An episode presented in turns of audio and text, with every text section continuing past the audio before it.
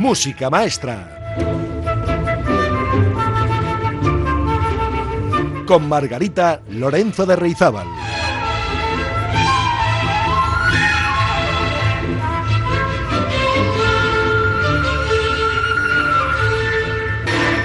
Hola amigas y amigos, ¿cómo están?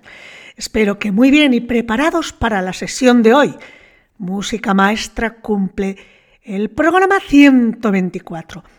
¿Y hoy de qué vamos a hablar?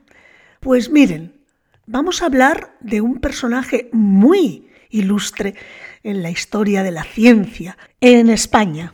Santiago Ramón y Cajal fue uno de los grandes personajes de nuestra historia. En la memoria tenemos a ese científico barbudo que ganó el prestigioso premio Nobel, pero ah, Cajal es mucho más. En el programa de hoy descubrirán a Santiago, el niño, el estudiante, el deportista, el artista, el médico, el escritor. Un personaje de curiosidad sin límites. Cajal fue un estudiante inquieto que empezaba a descubrir el mundo antes de saber hasta dónde podía llegar. En su vida no se puso barreras, ni como científico, ni como persona.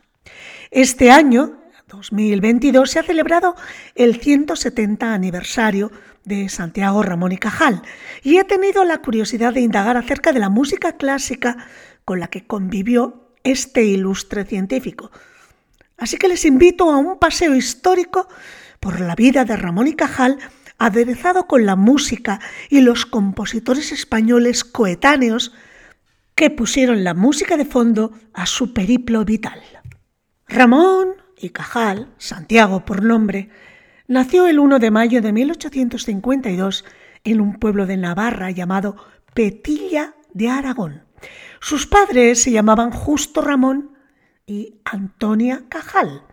Su padre era médico rural y la familia tuvo que mudarse varias veces por distintos pueblos de la región. El padre de Santiago era algo estricto e intentó que tanto Santiago como sus hermanos aprendieran lo que significaba el valor del estudio y el esfuerzo. Sin embargo, Santiago estaba interesado también por otros menesteres. Se pasaba el tiempo correteando por el monte y disfrutaba más con las travesuras que con el estudio. Según sus propias palabras, Santiago era famoso por trepar a los árboles y subir a las tapias. Fue un adolescente un poco rebelde. Le encantaba dibujar y hacer garabatos en los libros y en las paredes. Según él mismo contaba, no podía resistirse a dar rienda suelta a su creatividad. Decía, una pared lisa y blanca ejercía sobre mí una terrible fascinación. Vamos, que le gustaban los grafitis. A pesar de su rebeldía, Santiago era un joven bastante riguroso y cuando se proponía algo no paraba hasta conseguirlo. Decía que adquirió de sus padres fe en el trabajo, la convicción de que el esfuerzo perseverante es capaz de modelar y organizar desde un músculo hasta el cerebro. Tenía bien claro que para lograr algo en la vida había que tomar decisiones valientes, no ceder en el empeño y seguir hasta conseguir lo que quería.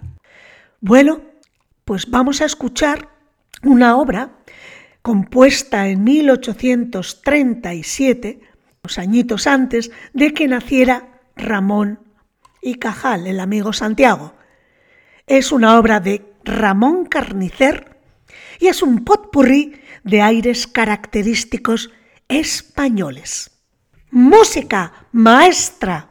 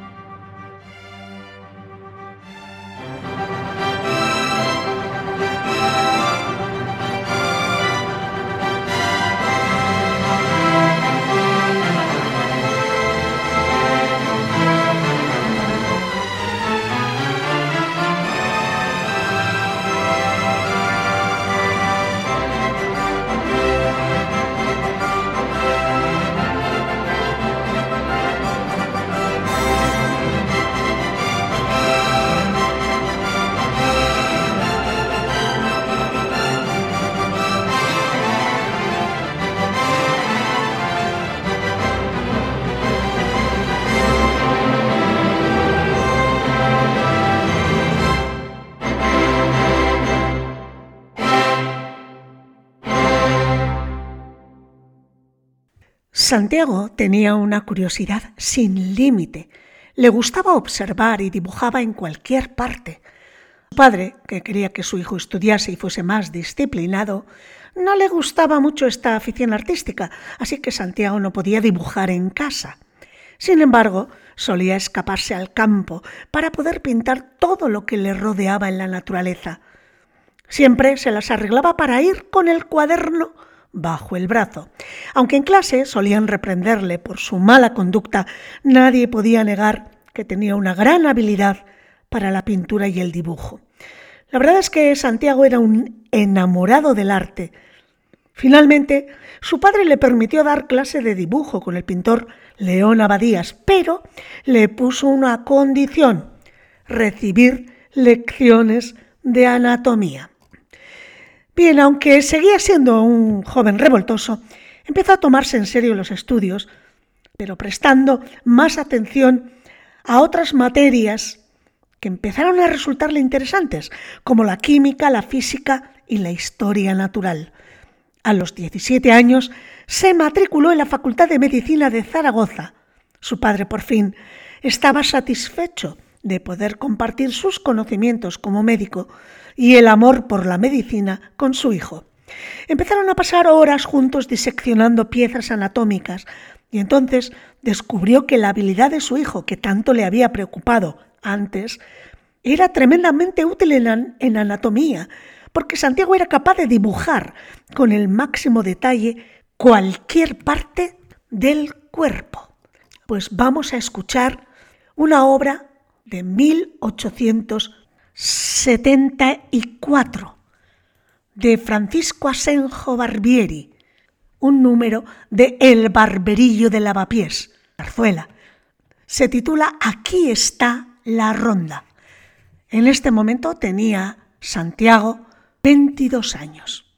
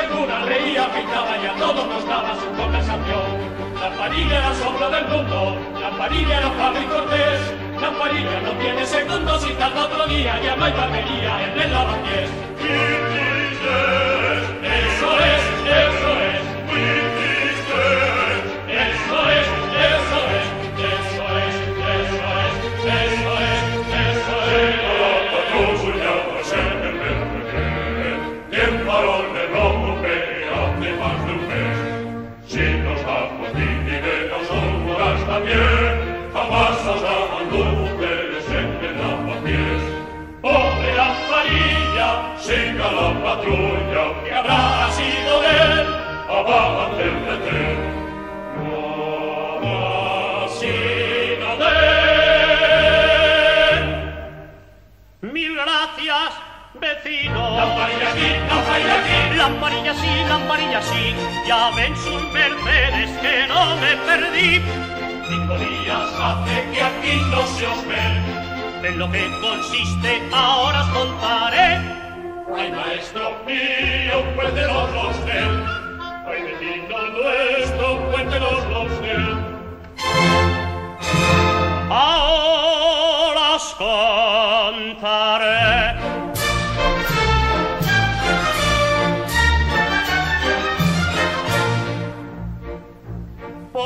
salvar, yo no sé cómo, de un peligro, a no sé quién, en la cárcel, no sé cuál, me han metido no sé a qué, más de cien declaraciones me han tomado sin cesar y yo he respondido a todas de este modo singular. Yo nada vi, yo nada hablé, yo nada oí, yo nada sé, yo ni escribí, ni conspiré. ¿Qué hago yo aquí cuando me iré?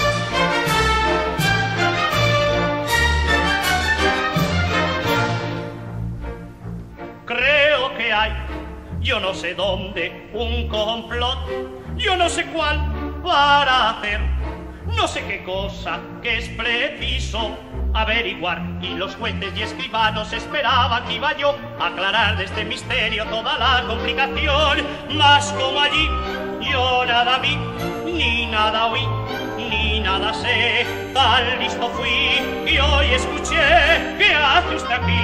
Váyase usted y el barbero lamparilla apretó a todo correr desde la cárcel de Villa al barrio de Lavapiés. El barbero lamparilla apretó a todo correr desde la cárcel de Villa al barrio de Lavapiés, de Lavapiés, de Lavapiés al barrio de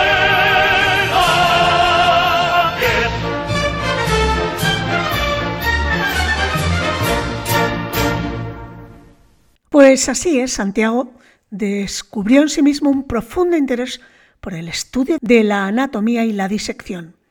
Pero no solo eso, empezó a descubrir también el placer de aprender.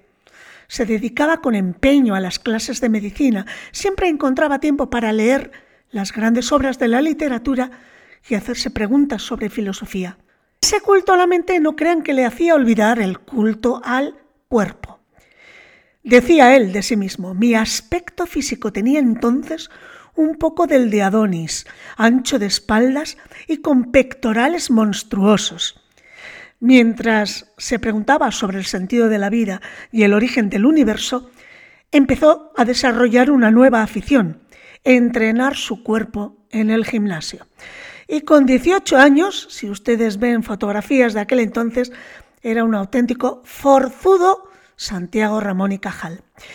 Eran los tiempos convulsos de la guerra de Cuba.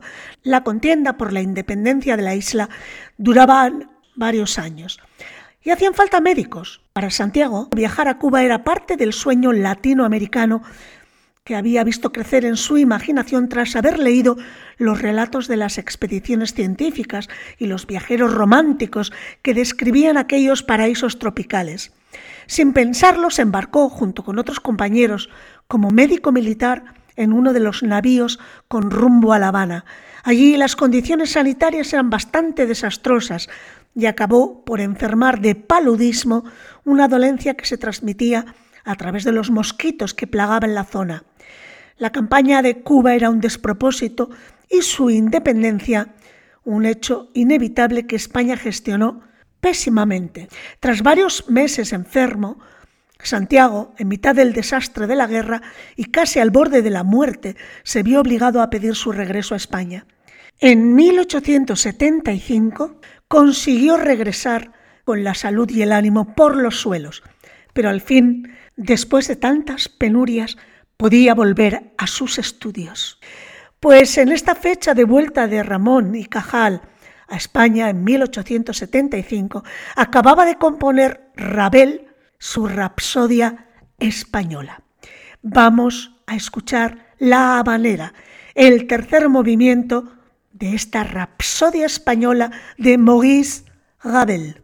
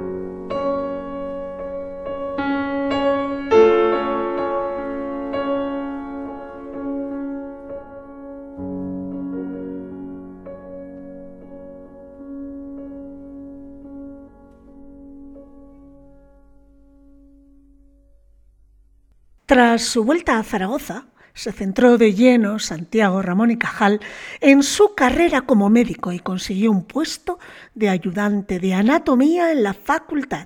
Su sueldo era de mil pesetas, unos seis euros actuales, lo que en aquel tiempo le permitió tener cierta independencia económica. Poco después consiguió una plaza de profesor auxiliar y comenzó su vida académica en la universidad. Como le gustaba investigar, decidió seguir en esa línea y hacer el doctorado en medicina. Para examinarse tuvo que viajar a Madrid, donde conoció a otros profesores que le convencieron de que podía crear un pequeño laboratorio.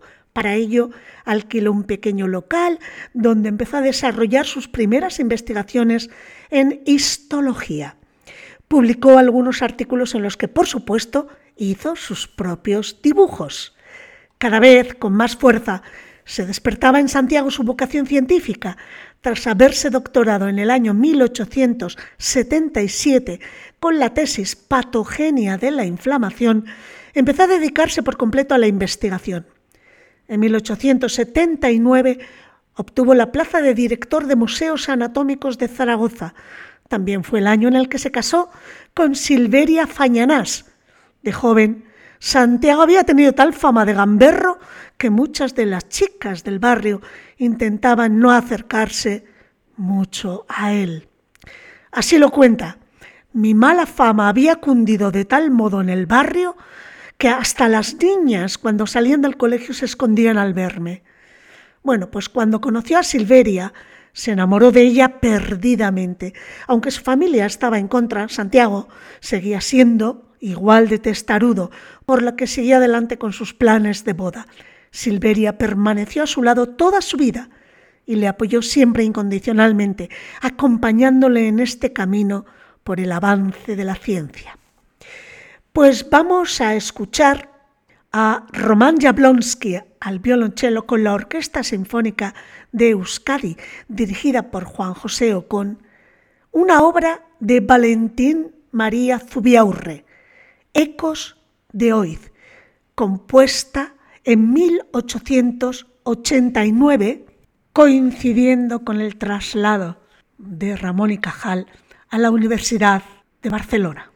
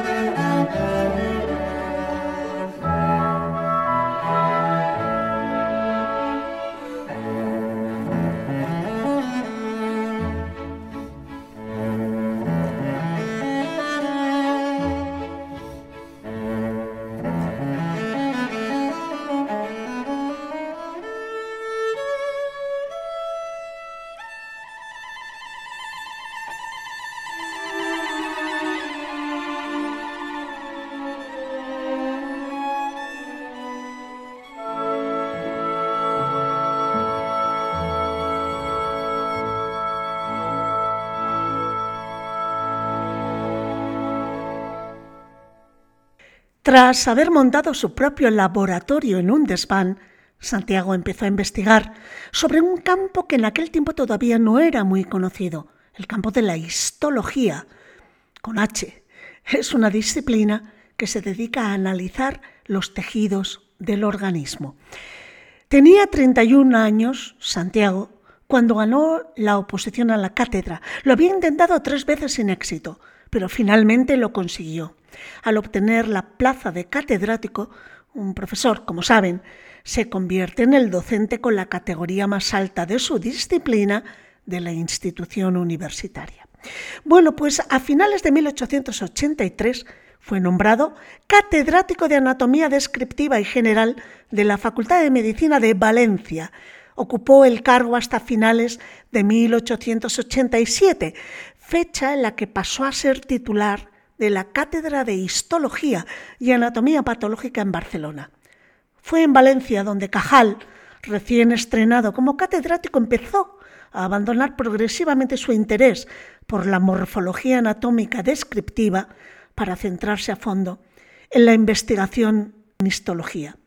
De hecho, en Valencia coincidió que pudo estudiar la terrible epidemia de cólera que asoló la ciudad en 1885.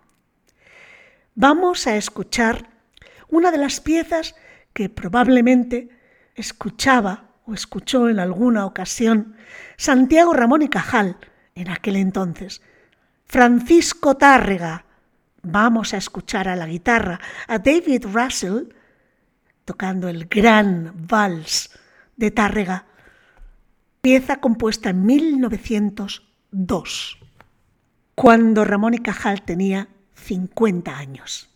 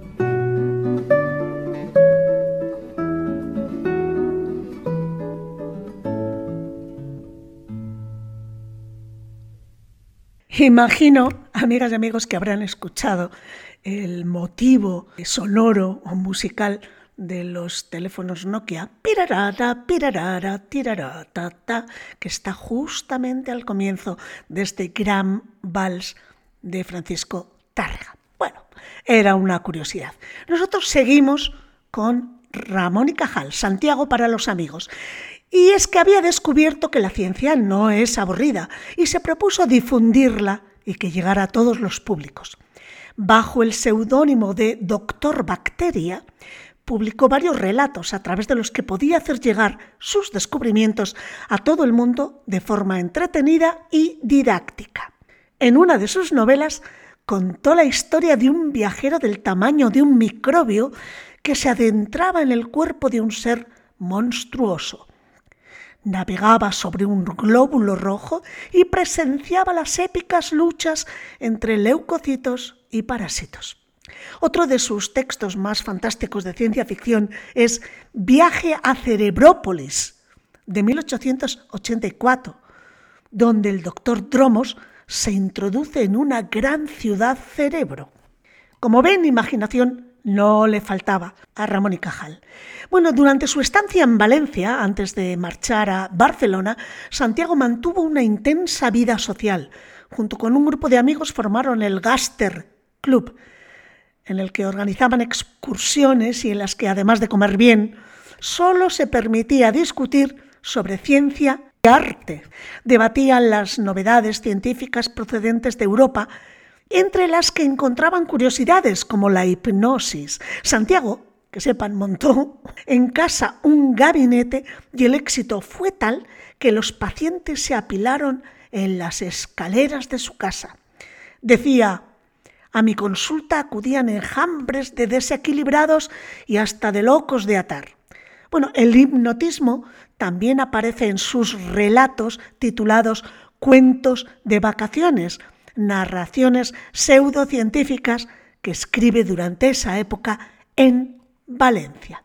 También en esa misma época, Enrique Granados compone las danzas españolas opus 37. Pues vamos a escuchar de Enrique Granados y en las manos excepcionales de Alicia de la Rocha, la danza española que lleva por título Valencia, que es donde estaba en ese momento Ramón y Cajal.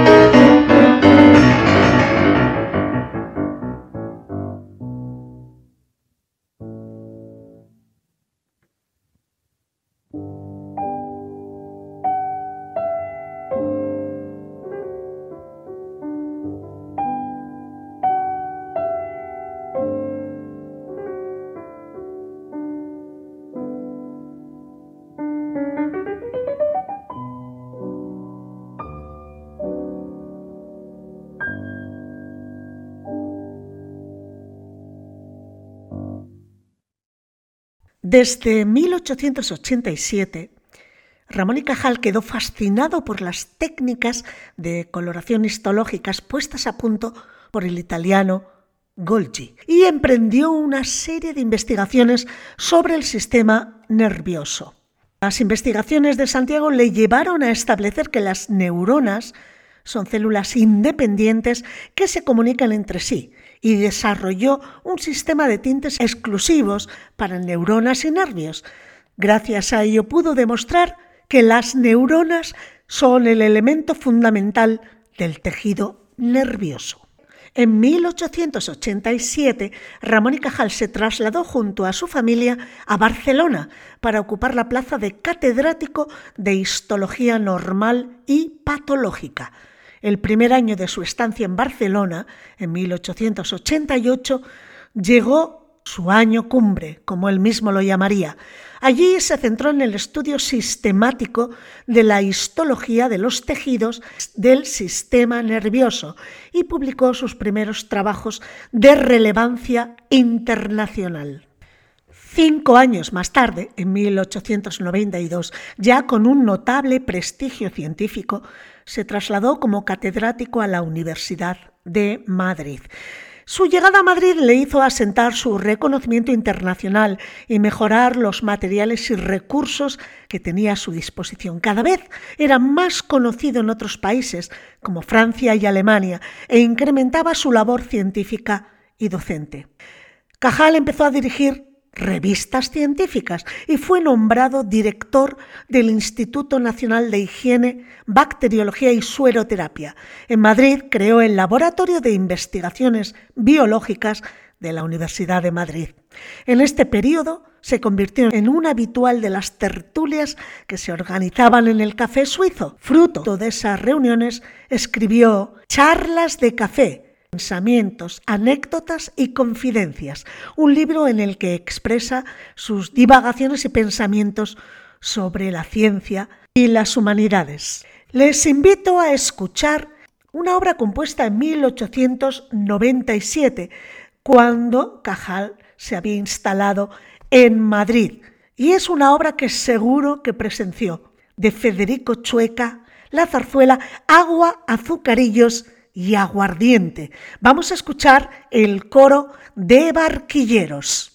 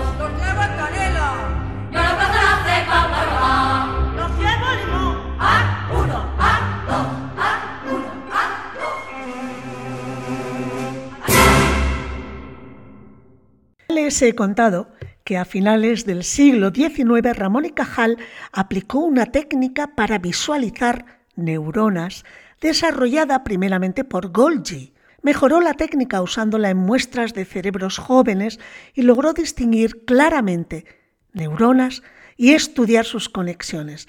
La aplicación de estos tintes en el sistema nervioso le permitió profundizar en el conocimiento de los distintos tipos de neuronas, las redes y conexiones neuronales como no se había logrado antes. Su perseverancia en el estudio de las fibras nerviosas le llevó a descubrir que las neuronas son las unidades estructurales y funcionales del tejido nervioso y que además son células independientes entre sí y no conectadas entre ellas formando una red, como era aceptado universalmente hasta entonces. Bueno, pues en 1906, Ramón y Cajal, así como Golgi, recibieron conjuntamente el Premio Nobel de Medicina y Fisiología. Sin embargo, el premio, dado a ambos, no se debía a una colaboración estrecha entre los dos, ya que defendían hipótesis opuestas. Como Cajal escribiría, esto no le hizo mucha gracia, tener que compartir el Nobel con Golgi, y decía, cruel ironía de la suerte emparejar a modo de hermanos y a meses unidos por la espalda adversarios científicos de tan antitético carácter. Y es que para Golgi el sistema nervioso tenía una estructura en red, reticular, es decir, no había en él células individuales, sino que las neuronas estaban totalmente conectadas a través de sus prolongaciones. Cajal, por su parte, defendía la teoría neuronal. El sabio español veía claro que las neuronas, si bien se encontraban estrechamente interconectadas, constituían unidades independientes. Pues justamente en el año en que Ramón y Cajal recibió el premio Nobel, se estrenaba la suite Iberia de Albéniz. Les invito a escuchar uno de los números de esa suite, Sevilla.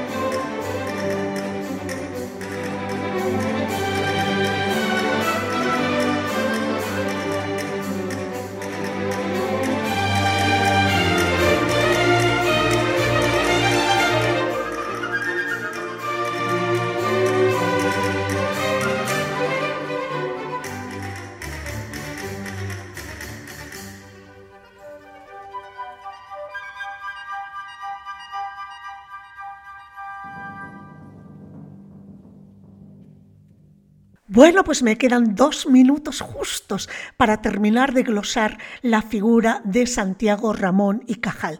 Y no se pueden imaginar la de cosas que me he tenido que dejar en el tintero, porque fue un hombre completísimo. Bueno, un mes antes de morir, en 1934, dejó escrito en su testamento que una de las cosas que quería era que a sus estudiantes se les repartieran anualmente dos obras suyas, Recuerdos de mi vida y Reglas y consejos sobre investigación científica. Estas dos obras son de lectura imprescindible para cualquier estudiante, porque en ellas Cajal nos da lo mejor de sí mismo, contando todo lo que aprendió durante su vida y ofreciendo los mejores consejos que le dio la experiencia como uno de los pioneros de la ciencia. Se puede decir que Santiago Ramón y Cajal fue uno de los científicos más importantes de España, pero además su vida es todo un ejemplo de superación y voluntad. A lo largo de sus libros se extraen reflexiones que tienen plena vigencia en la actualidad. termino con unas palabras de este insigne personaje. Toda obra grande, en arte como en ciencia, es el resultado de una gran pasión puesta al servicio de una gran idea. Antes de terminar, quiero recordarles que el lunes 28 a las 10 de la noche sorteo dos dobles entradas para el concierto de temporada de La Voz. Concierto precioso, días 1 y 2 de diciembre. ¿Qué tienen que hacer para participar? Únicamente llamar al WhatsApp de Música Maestra 688-713-512 y escribir tres nombres de compositores nórdicos que no sean Sibelius. ¿Y con qué les dejo hoy? Con las cinco danzas gitanas de Turina, la danza rítmica. Adiós, amigas y amigos, que la música les acompañe.